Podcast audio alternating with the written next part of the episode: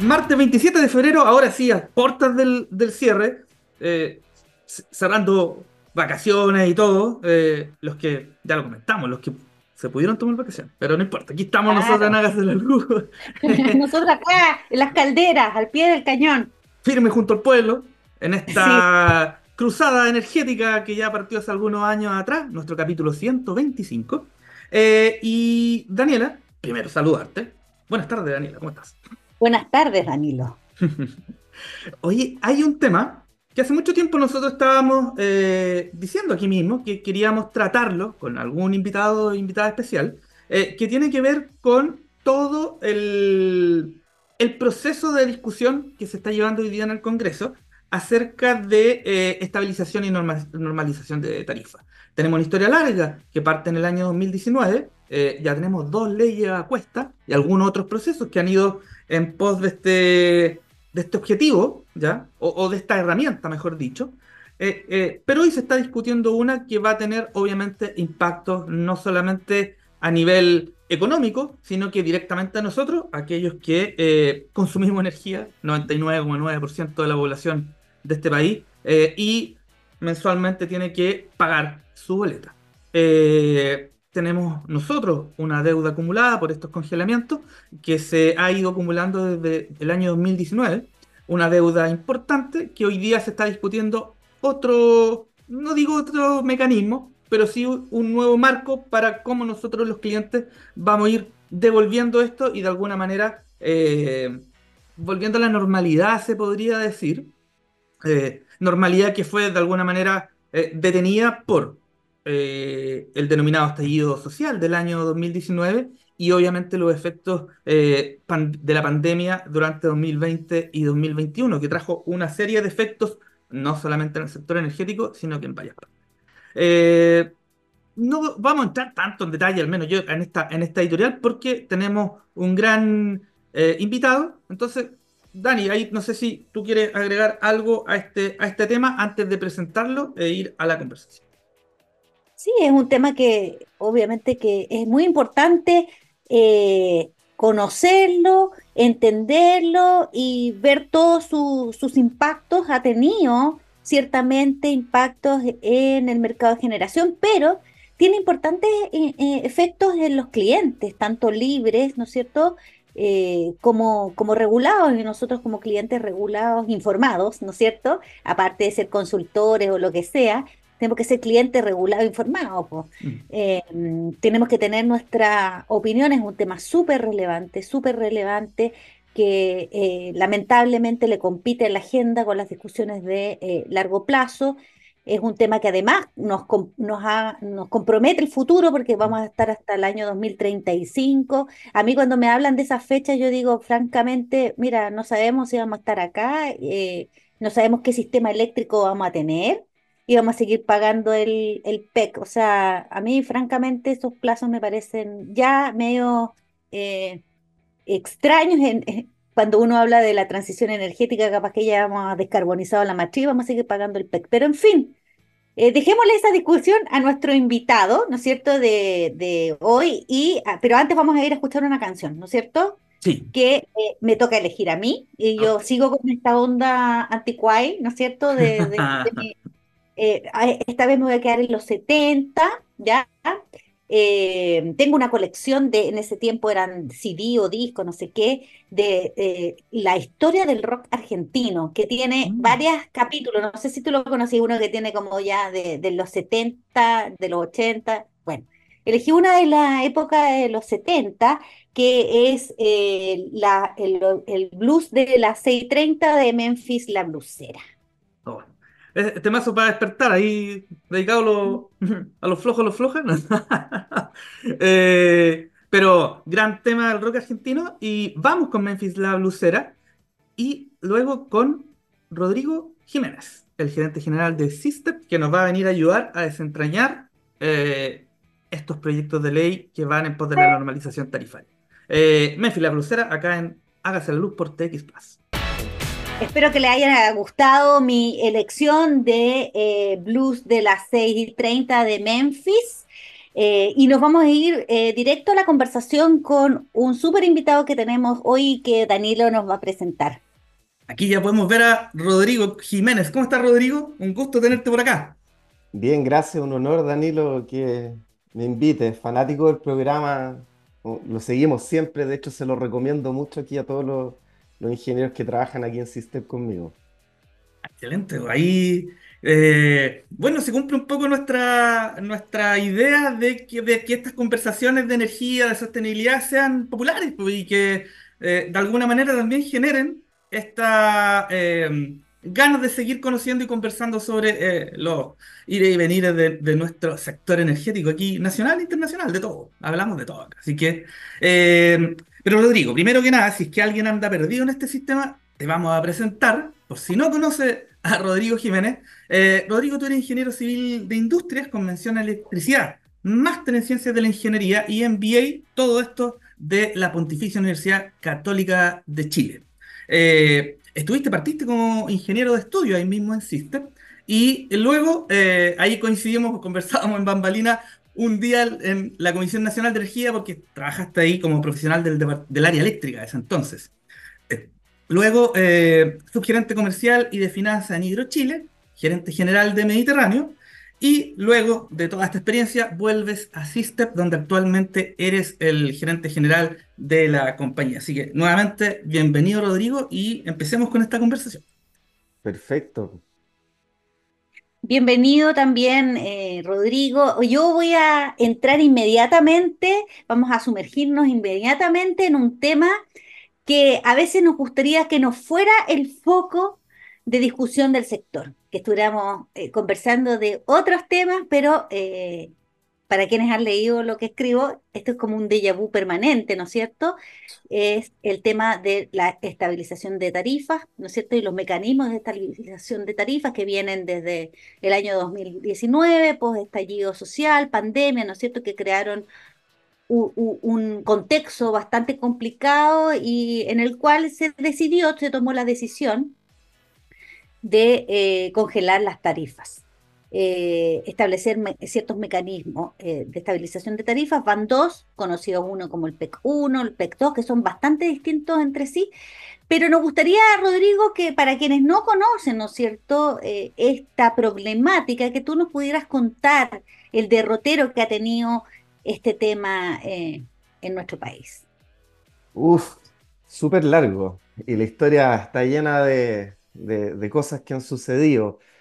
Pero mira, primero quizás empezar comentando que em, a nadie le gusta la estabilización de tarifa ni la estabilización de precios. O sea, los que sabemos un poquito de economía, más de electricidad, sabemos las consecuencias que eso tiene que, intervenir precios, congelar precios tiene, y Chile no ha sido la excepción, ¿ya?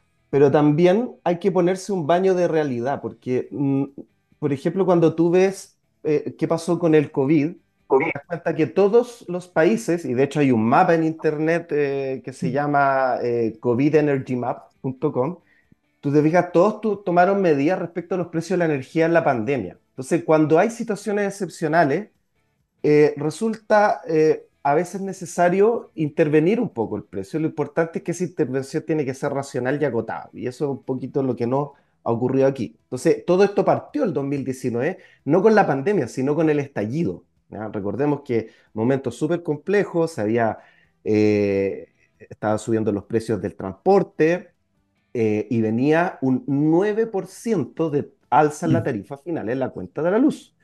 Y, en tiempo récord, en cosa de días, se eh, aprobó esta ley para congelar ese, ese, eh, esa, esa, esa, alza. ¿ya? Entonces, y ahí simplemente se le dejó de pagar a las generadoras, ese era el diseño, y la tarifa a futuro, en vez de bajar, se iba a mantener para con ese superávit pagarle de vuelta a la generadora hasta un límite de 1.350 millones de dólares. Entonces es difícil. Rodrigo, disculpa que te interrumpa, pero yo, yo les cuento a la gente eh, que, que, es como, no sé, como el listado, el fiado que habían en el almacén de barrio, ¿no es cierto? es como que le fui fiando. Le dejamos de pagar. Y, de hecho, la plata o ese monto no se recuperaba con, con, interés en la totalidad del periodo. Entonces, esto tenía un costo, tiene un costo importante todavía para la empresa generadora, que se iba a recuperar entre el 2025 y el 2027. Entonces, ¿y qué es lo que pasó ahí? Bueno, ahí, ahí yo creo que es poco criticable. Recordemos que se está estallido, se está incluso quemando la escalera de una empresa generadora importante, ¿ah? un edificio salió en las noticias. Entonces, claro, es complejo criticar que se haya puesto esa medida, si bien no nos gusta y económicamente quizás no es correcta, eh, responde a una situación y una realidad.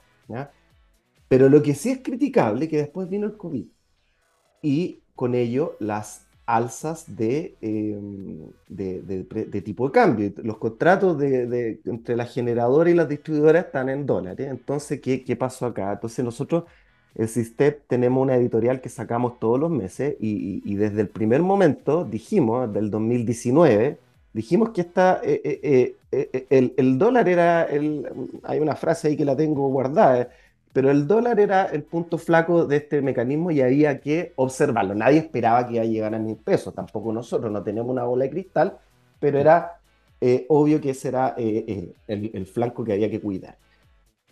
Y el dólar empezó a subir nosotros también seguimos sacando editoriales, ojo, hay que repensar, hay que ver este mecanismo. Recuerdo una sesión de, la Cámara de Diputados por ahí, por, por, noviembre del 2020, donde nos dijeron, no, si usted no tiene razón, si no se va a acabar el fondo, o el fondo dura hasta este periodo y tiempo suficiente.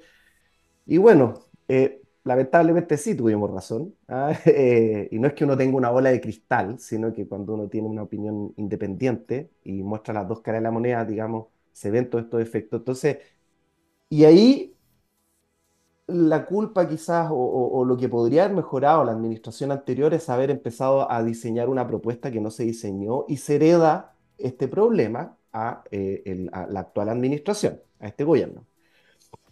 Pero ahí eh, el efecto de tipo de cambio fue brutal. O sea, mm. eh, este, este, este, este monto de 1.350 millones de dólares se, se, topó mucho antes de lo previsto, se sobrepasó en la práctica y se le dejó de pagar a la generadora más allá de este monto. Entonces, eh, el ministro Huepe asume en un momento muy complejo respecto a este tema y ya no estamos hablando de un 9% que se había evitado, por ejemplo, el 2019, sino que ya estamos hablando del 2022, final del 2022, mediados del 2022, eh, que venía un alza ya de un 45, 44%, depende de la opción tarifaria, en la tarifa final de los clientes, lo cual es brutal. Entonces, claramente, si bien nuevamente la idea no es intervenir precios, no se le puede subir la cuenta a todos los usuarios eh, en un 44%.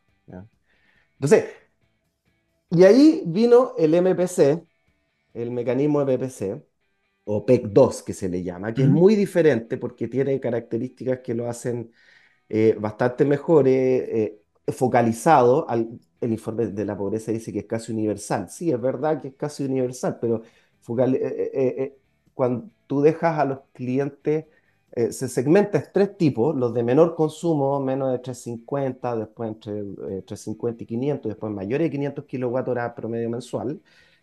Y se excluyó a ese segmento más alto que representa un porcentaje, no sé, de un 9%, pero es más de la mitad de la energía. Entonces, y a pesar de que era casi universal, igual era la mitad de los recursos. Y ahí se pide, pero a diferencia del anterior que se le deja pagar a la generadora, acá lo que se hace es que eh, el Estado negocia un crédito, de alguna manera que termina pagando los clientes, por 1.800 millones de dólares, pero que tiene la gran ventaja que cuenta con garantía estatal, entonces se supone que es un poquito más barato, eh, por un monto de 1.800 millones de dólares, y también el mecanismo pone eh, algunos eh, aportes del Estado que son opcionales, más un cargo que pagan todos los clientes, que ahí hay una componente que los clientes libres subsidian a los clientes regulados, que se cobran el cargo de servicio público.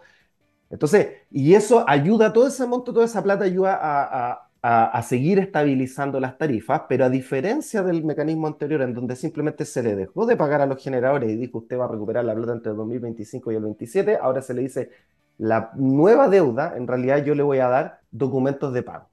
Entonces los generadores con eso tienen liquidez y a diferencia de la anterior no se rompe la cadena de pago. Esa es un poquito la historia hasta ahí. Eh, después viene, eh, ¿qué pasa después? Hubo cambio de administración en este, en este gobierno y ahí ocurrió algo sumamente complejo, que es, a pesar de que el mecanismo MPC o PEC 2 ya estaba funcionando, no se actualizaron las tarifas. Se, emitió incluso un decreto, pero ¿por qué? Porque justamente este grupo que no estaba, eh, que no estaba cubierto. que son los clientes mayores de 500 kWh mes, venían alza importante. Y cuando, y cuando tú comparas, y ahí tenemos una editorial que sacamos el año pasado, cuando tú comparas eh, la, la, curva o el pic que venía de aumento, desde lo que la Comisión Nacional de Energía proyectaba el 2022, primero era más suave, pero después se fue acumulando porque no se fue, no se actualizaron los decretos, después más empinada, después más empinada y hablaban de aumentos solo para ese grupo de más de 150%, el mismo, el mismo gobierno habla de, de esa cifra.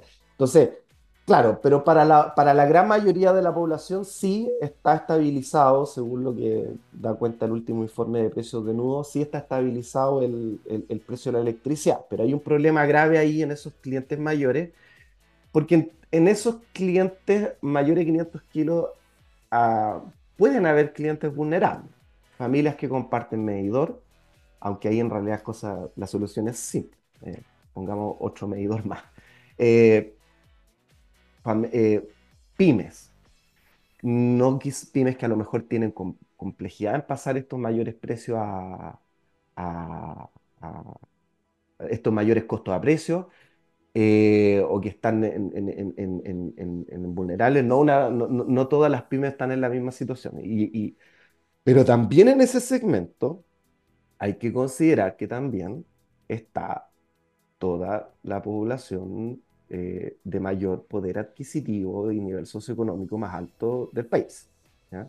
Entonces, ese segmento, si bien representa en cuanto al número de clientes, según los datos del coordinador, más o menos, depende del, mes que uno lo saque, pero alrededor de un 7% de los clientes, eh, ese, ese, segmento por sí solo explica un 58% de la, del consumo.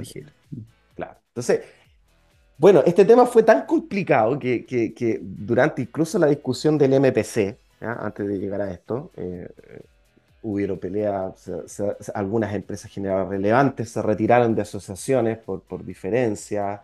Hecho medio también hubo eh, eh, despidos en la Comisión Nacional de Energía por, por este tema, que en realidad por un error en un informe que era de carácter preliminar y que era bastante sencillo. Entonces, pero no, no, era una cosa muy relevante, pero sí esto da cuenta de lo sensible que es el tema. Y lo más mm. importante, este tema trabó la discusión de la, eh, del proyecto de transición energética. El proyecto de transición energética tenía, tenía tres pilares en esa época. Eh, eh, uno de, transmisión, otro de, almacenamiento y otro de ingresos tarifarios. Y entonces desde el almacenamiento, en su versión original, eran más o menos 2 mil millones de dólares a cargo de los clientes. Entonces los senadores dijeron, ¿cómo? A ver, salió un informe que viene estas tremendas alzas y, y usted eh, me, eh, eh, me, presenta un proyecto de ley que además del informe de precio nudo normal que tiene que salir cada seis meses, además usted quiere 2 mil millones de dólares más. No,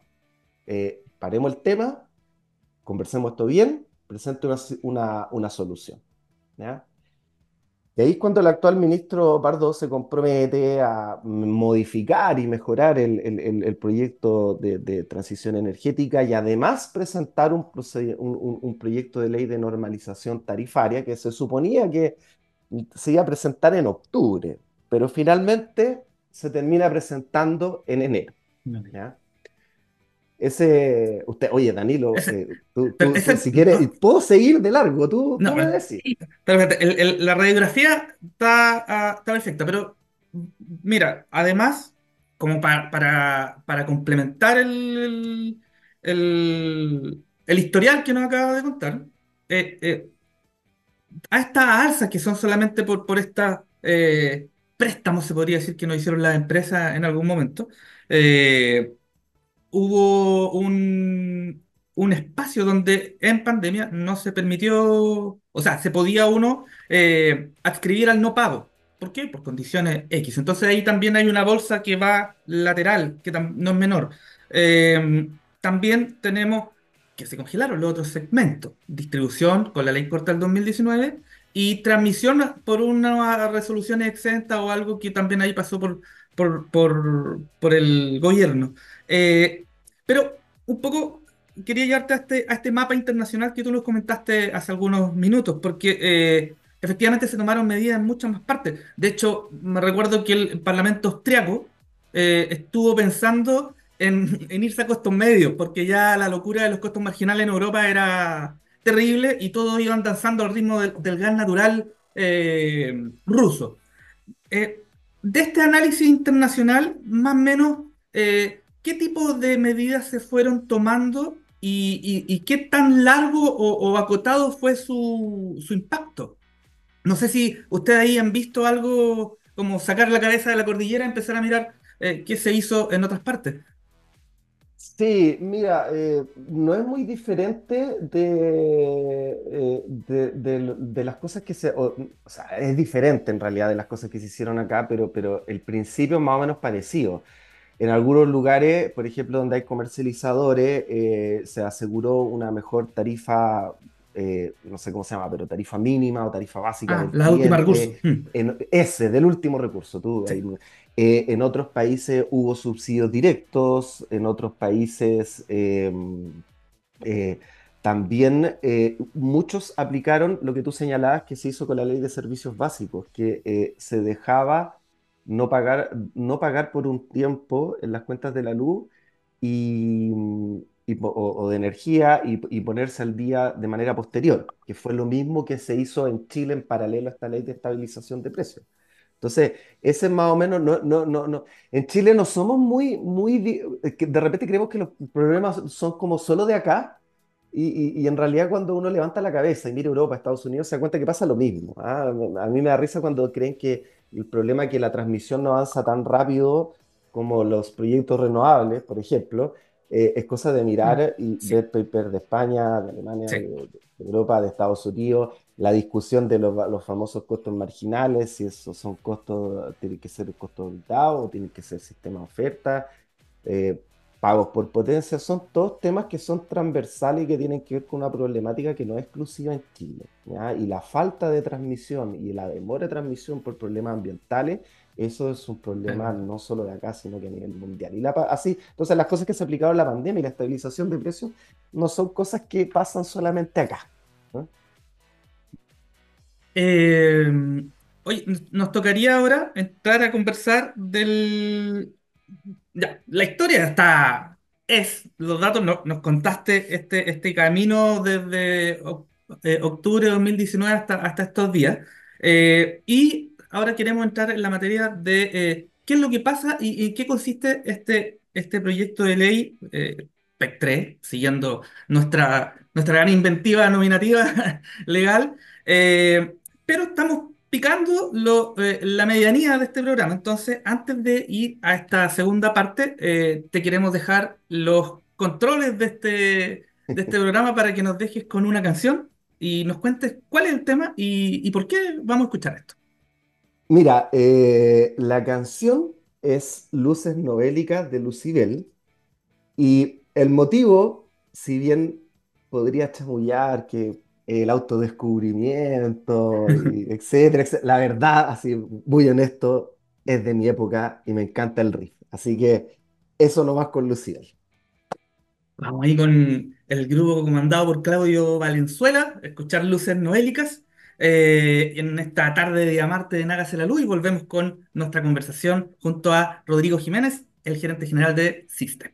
Unos minutos y estamos de vuelta.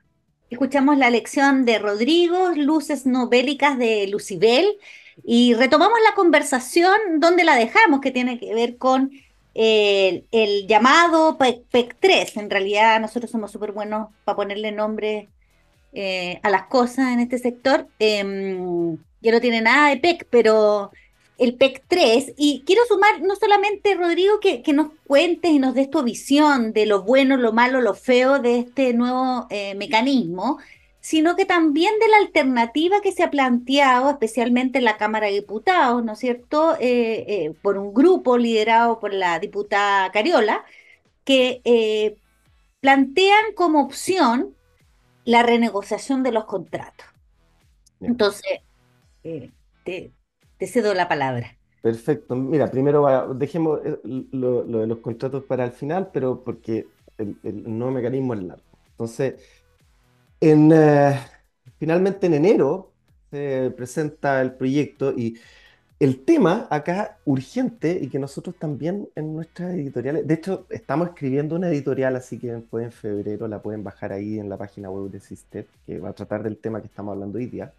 Pero nosotros venimos advirtiendo hace harto tiempo que nuevamente se va a acabar el fondo. Y de hecho la misma Comisión Nacional de Energía dice que estos nuevos 1.800 millones de dólares de este PEC 2 o ley MPC eh, se iba a terminar en enero. Entonces nosotros imaginamos que ya se terminaron. Entonces, y, de hecho em, la Asociación de Empresas Generadoras ha dicho, oye, y eh, esta deuda aumenta a un ritmo de 3 millones diarios de dólares. Entonces, eh, eh, es una situación que es brutal. O sea, si no se actualizan los decretos, que es en esencia el problema que estamos teniendo ahora, o, si no se encuentra una solución rápido, la enfermedad va a ser peor. O sea, eh, el no actualizar los decretos es peor que lo que va a venir a futuro porque va a ser una cosa después incontrolable.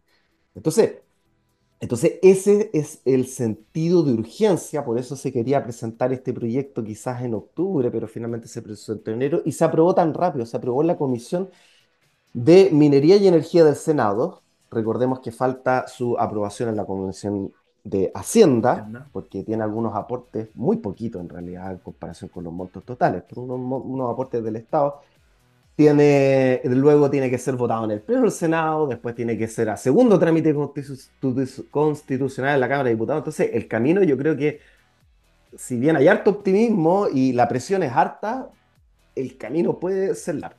Y lo que se está proponiendo ahora, básicamente tiene varias cosas. Tiene un cambio al MPC o este mecanismo de protección al cliente, o PEC 2, Este, este proyecto de normalización tarifaria, donde primero se, mantienen solo por un tiempo esta segmentación de, clientes mayores de 500, entre 250 y, y, perdón, entre 350 y, 350, perdón, ah, mayores de 500, entre 500 y 350, terminó en el 350. Entonces, em, lo junta y solamente tiene dos grupos y, eh, después ya ninguno, eh, pone un cargo, ¿ya?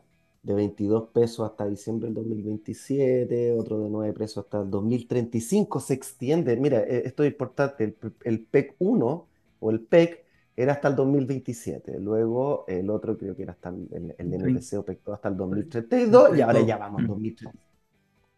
Y la deuda, y la deuda que va a pedir el, gobierno, eh, además de los va a aumentar estos 1.800 millones de dólares a 5.500 millones de dólares. O sea, 3.700 más.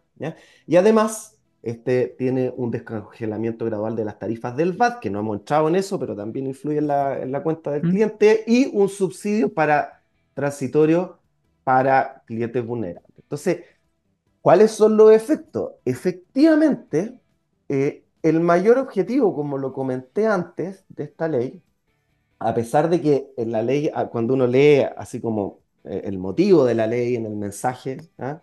eh, dice que hacerse cargo de la deuda, oye, la deuda ya estaba cubierta por la ley MPC, es la nueva deuda, porque sacaron los 1.800 millones de dólares.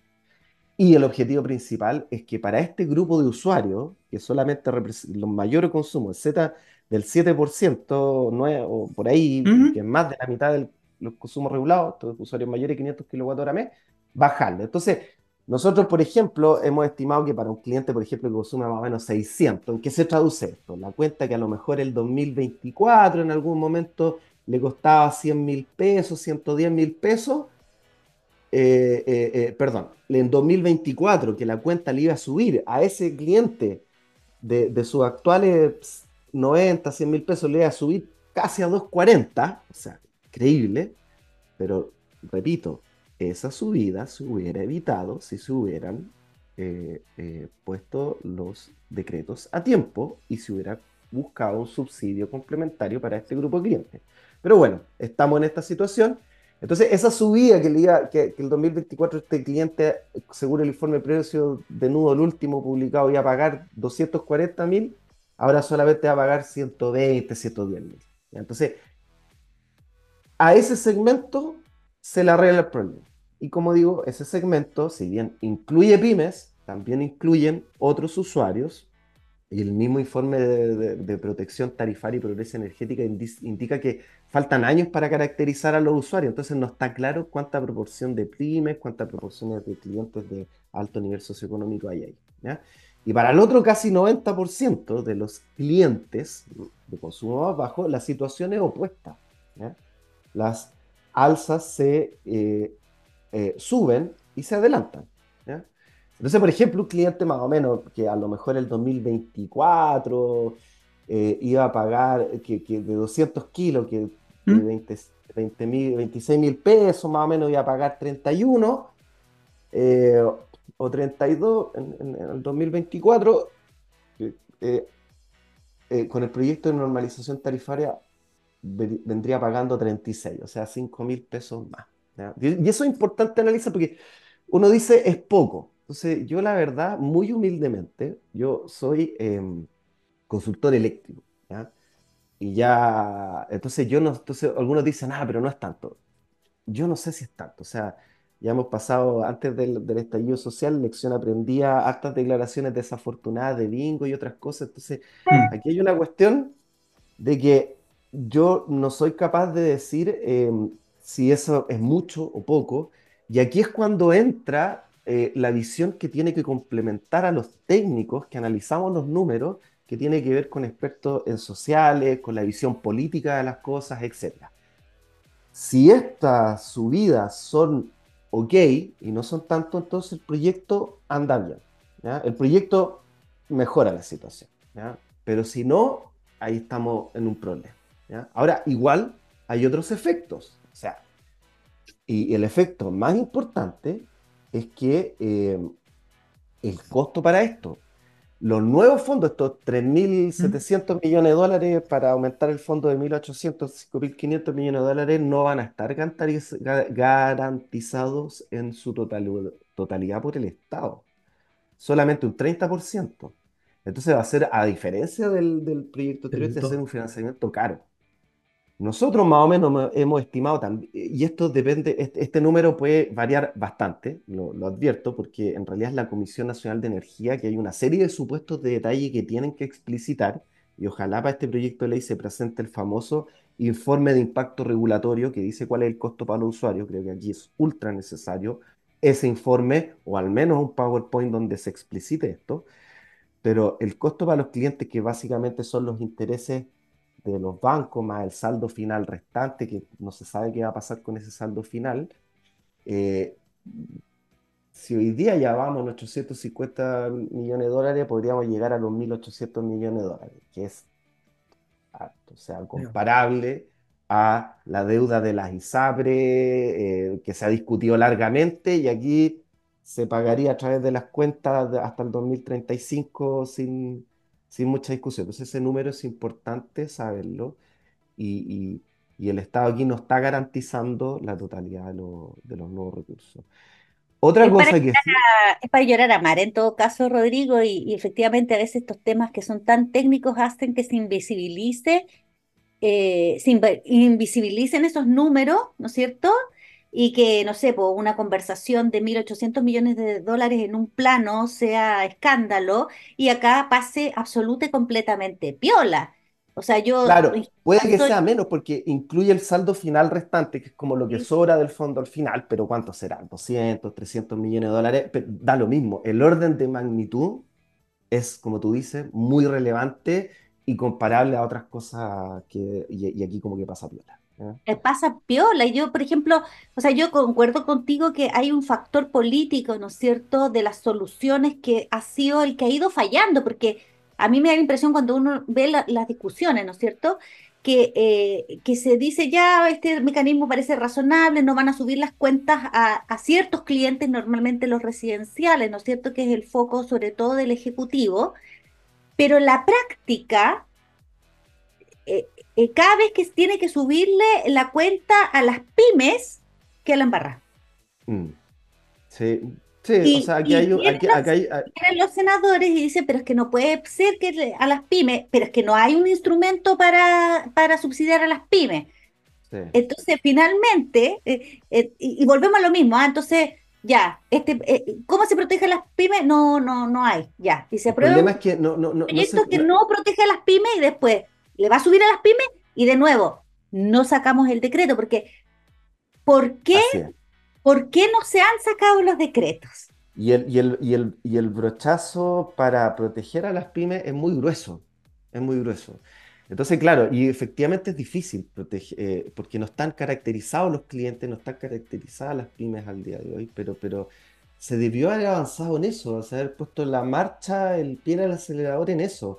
Hay cosas tan... No, no- no necesariamente un subsidio tiene que ser una entrega directa de recursos, puede haber sido, no sé, una panadería va a poner paneles fotovoltaicos, va a invertir en eficiencia energética, bueno, démosle un crédito para eso. O sea, hay muchas cosas que se podrían haber explorado y no se hicieron, y lo que se termina es perdiendo la, foca- la poca focalización que tenía el MPC y se hace de nuevo universal, pero un costo que es más del doble de- de- de- del costo anterior.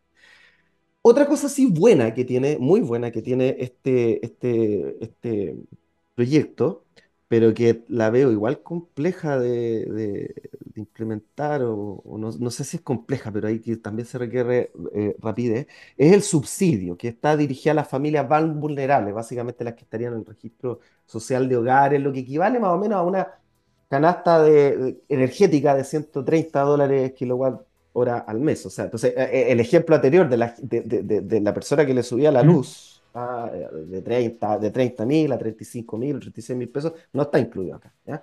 Pero sí los más vulnerables. ¿ya? Ahora sí, lo, lo, lo- lo- criticable de esto es que aquí el aporte del Estado son 20 millones anuales y los otros 100 millones de, dol- de- de dólares anuales vienen del mismo Fondo de Estabilización Tarifaria. ¿ya? Originalmente, también aquí habían, se estimaba que iban a haber 80 millones de dólares más para este mismo efecto, que está en el proyecto de ley de transición energética, Mm. pero que esos recursos se iban a ocupar esto, proveniente de los impuestos verdes. Pero eso se desechó, eso solamente quedó los 20 millones y los 100 millones, eh, los 20 millones del Estado y los 10, 100 millones de, de- de- de los mismos clientes. Entonces, básicamente igual, eh, si bien es bueno este subsidio, es súper claro que es un subsidio entre eh, los mismos clientes, ¿ya? Entre los clientes regulados.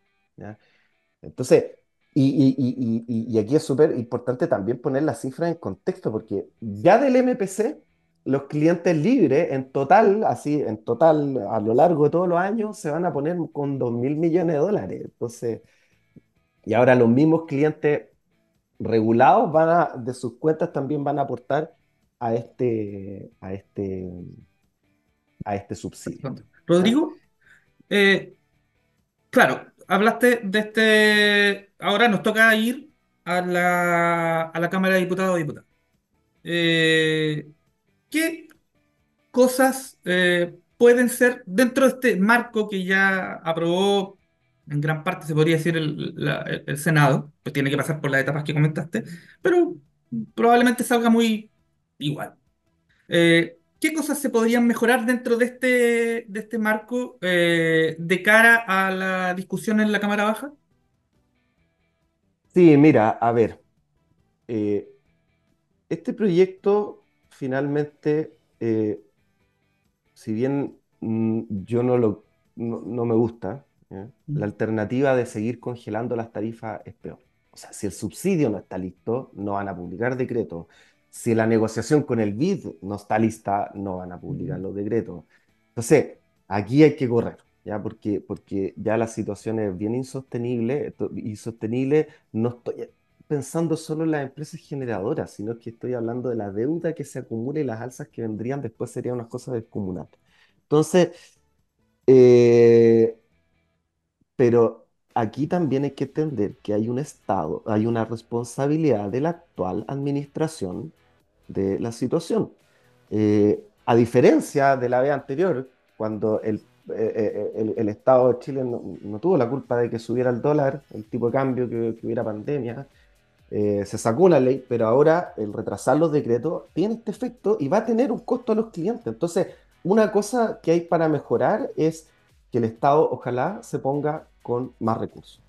Y si no tiene recursos, que ha sido una discusión larga, y de hecho, eh, cuando uno hace los cálculos, cuando uno habla de todas estas cifras tan grandes, uno hace el cálculo y el Estado se va a poner con, en total, a lo largo del tiempo, más o menos con 250 millones de dólares, no, más que eso. Entonces, si es que pudiera aportar más sería ideal, entendiendo que las necesidades son infinitas y los recursos escasos, pero al menos que garantice un 100% los nuevos recursos. Le dé garantía estatal para que al menos los intereses que vamos a pagar los clientes sean bajos. Mm. Ahora, todo esto se podría haber evitado y el MPC hubiera funcionado si hubieran pasado dos cosas, los decretos a tiempo y si hubiera buscado una solución para las pymes desde el minuto uno. Entonces, aquí hay un, aquí, bueno, estamos en esta situación, lamentablemente, no nos gusta, pero hay que solucionarlo rápido y tendrá las consecuencias que tiene que tener. Respecto a la pregunta, para no evadirla, la pregunta que hizo Daniela, que tú también, más o menos cuando dice qué cosas se les puede mejorar, se ha hablado mucho de em, renegociar los contratos ah. contaminantes. La verdad es que es una medida que es bastante populista. ¿ah? Yo creo que ahí no han hecho los números las personas realmente, porque cuando tú te das cuenta, esos contratos, primero, eh, hay algo que es anterior, que es la seriedad y certeza que tienen que tener los contratos en el sistema eléctrico. Y ojo, no digo solo para bajarlos, también hay gente que quiere subir los contratos, eh, algunas empresas. No, acá se firmó un contrato, hay condiciones y los contratos tienen que seguir según esas cláusulas, si esas cláusulas tienen indexaciones o tienen algún método de renegociación, bien, pero si no, no. Pero esto de hacerlo por fuera por un escenario complejo que le da poca certidumbre y si queremos invertir en almacenamiento, invertir en, en proyectos, más proyectos renovables, ¿para qué si después van a renegociar un contrato? Mm. Lo segundo es que el efecto es re poco, porque estos contratos van a vencer pronto, en unos años más. ¿ya? y la situación de indexación que se dio, que tenían los combustibles, se dio en, un periodo acotado, en un año, fue importante, pero ya, ya, ya, ya se ve una situación más estable del tema de los precios de combustible. Y segundo, también hay que reconocer que muchos de esos contratos se firmaron en, en un periodo de pocos proyectos y, y, y, y no muchas ofertas en las licitaciones, y fueron los contratos que en su minuto fueron los más baratos, por algo tan adjudicados. Y también hay una cuestión de discriminar qué contratos. Hay proyectos innovadores, renovables, que en su minuto fueron un poquito más caros, pero se ganaron contratos que hoy día nos pueden parecer caros. Entonces, ¿qué? ¿A ese también le vas a renegociar el contrato? O sea, ¿cómo discrimina? Entonces, la renegociación de contratos es, si no hay instrumentos legales, es poco práctica y el efecto en número es poco y no es y la deuda ya se acumuló, producto de, y se, se va a empezar a acumular producto de la nueva actualización de los decretos. Entonces, ¿qué deuda, qué, qué, voy a renegociar? ¿Voy a renegociar la plata que te debo? ¿O de, ah. aquí para adelante? O sea, la verdad que, eh, si bien yo entiendo, eh, suena súper lindo, suena súper bien, este de, oh, los contratos contaminantes, yo, pero hay que hacerle la bajada técnica y ver los efectos reales que, eso tiene y te das cuenta que no es así, no, no es una solución. Sí, porque comentemos a la gente que, nos escucha que, claro, esto de, estas posibilidades de renegociación, incluso es que están contenidas dentro de los instrumentos correspondientes, obviamente ponen una cuota de riesgo relevante. Y a mayor riesgo siempre el precio es más caro. Eso lo podemos ver en cualquier actividad económica. Y muchas de las actividades eh, legales de los últimos gobiernos, hace bastante tiempo, van en el camino de la reducción de riesgo, de manera de tener eh, los precios como más transparentes de cara a los consumidores finales. Entonces, eh, yo creo que eh, también hay una opinión personal ir en el, en el sentido contrario nos devuelve, no sé, a, a los 2000, no sé. Sí, sí. eh, oye, sí. Después quizás voy a, bueno, Dale nomás. no, la- la- la- es que lo- lo- yo es que sabes que como que me leíste la mente, porque esto yo, como yo sé que tu programa tiene un espacio final para palabras finales, yo esto, lo que tú acabas de decir, yo lo había pensado para eso. ¿ya? No he dicho nada. Eh, hay mayor riesgo, mayor precio. Resulta que el segmento de generación es un segmento que tiene competencia. Y mi preocupa, y más allá de este problema de las tarifas, lo que veo con, con preocupación, eh, no solo de esta administración, sino que de las anteriores, que se ha despreocupado de enfocar eh, la transición energética, los nuevos proyectos, los precios en el usuario final. ¿ya? Y de repente hay cosas que se hacen y se dice, no, esto va a ser mejor para la industria, pero no sabemos si es mejor para el usuario final. En un reportaje, yo me puse un titular y me decía, obvio, me dijeron, ¿cómo dice esta obviedad? Que yo dije, eh, al final, la toda la cadena de pagos del sector eléctrico la paga el usuario final. Mm. Entonces, otras cosas pueden ser más cara, más barata, transición más, transición menos, pero todo lo paga. Obvio. Lo que sí no es importante es cómo lo paga. Entonces, cuando tú empiezas a sacarle ciertos elementos de riesgo eh, y se los transfieres directo al usuario final, no es lo mismo, que al final uno paga todo, pero no es lo mismo que cuando eso está incluido en el precio de, de la generación, ¿ya? Entonces, y entonces, y ahí vemos temas como eh, la,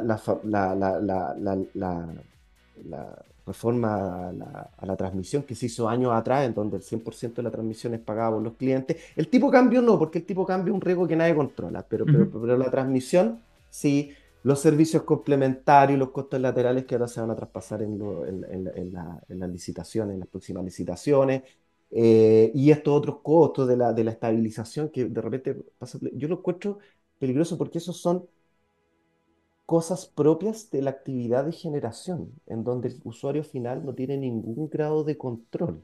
Y más encima, los usuarios regulados, por último, los libres tienen a Cenor, ahí muy bien representados por Javier Busto, pero, pero los usuarios regulados no tienen representación. Entonces, cuando pasan esas cosas, bueno, ¿quién pone el contrapeso?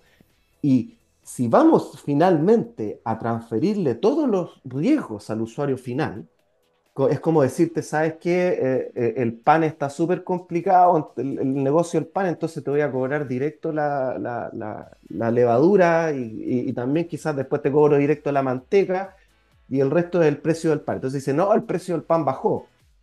No, pues yo igual tengo que pagar directamente eh, los otros costos. Y después, ¿quién va a asegurar que los panaderos busquen la manteca y la levadura más barata? ¿Ah? Entonces, creo que eh, si bien a lo mejor es medio impopular, a lo mejor eh, eh, eh, eh, eh, porque no transferir esos riesgos directo al cliente, sí hay una mejor gestión en el largo plazo. Y si finalmente le terminamos sacando todos los riesgos al sector generación, va a llegar un día que nos vamos a preguntar, bueno, pues si los riesgos los paga directamente el usuario, ¿por qué no regulamos los precios de generación? Pues entonces no queremos llegar a eso. ¿ya? Sí, yo creo que aquí hay Rodrigo, que, hay que, hay que eh, mejorar esta visión que estamos teniendo. Rodrigo, quiero que guardes todavía alguno de, tu- de tus reflexiones precisamente para la sección que tú eh, mismo anunciaste, que es eh, hacer la luz, ¿no es cierto? Esa invitación que se le hace a todos nuestros, eh, a todos nuestros invitados, valga la redundancia, para compartir con nosotros sus reflexiones finales. Entonces te invitamos a hacer la luz, Rodrigo, eh, sobre estos importantes temas que has abordado hoy día.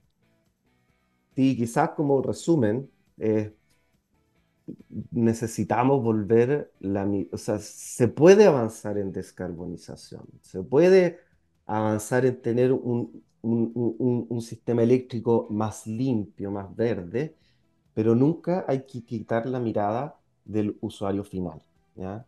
Acá el- la industria existe porque existe una necesidad y existe un usuario final. Entonces, cuando uno empieza a hablar de medidores inteligentes y de muchas cosas que son muy buenas, pero hay Ujú. que ver, bueno, ¿cómo hacemos que eso efectivamente le mejore la vida al usuario final? Y cuando encontremos ese clic, ahí se es encontrado que es muy buena y lamentablemente se dejó de hacer, se intentó de hacer con la ley de transición energética el informe de impacto regulatorio, o al menos presentaciones que digan cuál es el impacto en el usuario final. Y quizás cuando al- evaluamos el almacenamiento o evaluamos otro tipo de iniciativas, no solo mirar el costo de eh, el costo total de operación que uno hace en los sistemas de despacho hidrotérmico y el OCES no, sino que darle una mirada un poquito que vaya más allá de los costos para el sistema. ¿Cuál es el costo en la tarifa? ¿Cuál es el beneficio social? ¿Cuál es el beneficio a lo mejor en un aire más limpio, etcétera? Tener una mirada más integral del sector. ¿ya? Yo creo que eso. Y lo último, eh, si bien este proyecto, volviendo al tema original, que era el proyecto de, normalización tarifaria, si bien está muy lejos de ser ideal, creo que necesita una tramitación rápida, perfeccionarlo en lo que se pueda rápidamente, porque lamentablemente llegamos a una situación en donde las alternativas se acabaron y se acabaron hace tiempo. ¿Mm?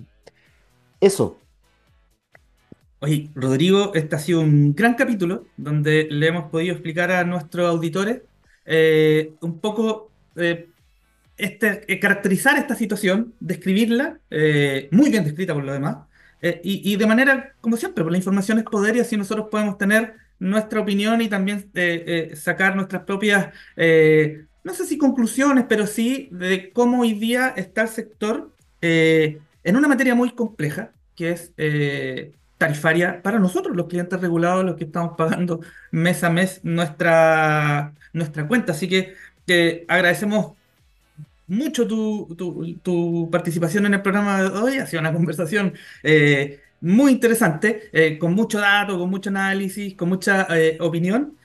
así que uh, gracias por regalarnos estos 40 y algo minutos de, de tu día. No, gracias a usted. En realidad, lo, lo, que dije al principio, es un honor haber sido invitado a este, a este programa. Gracias a ti. Y eh, Daniela, nosotros cerramos. Nos vemos la próxima semana con otro, con otro episodio y nos vamos con eh, Wizard, Buddy Holly, en esta tarde de día martes en Hágase la Luz por TX Plus. Un abrazo a todos, nos vemos.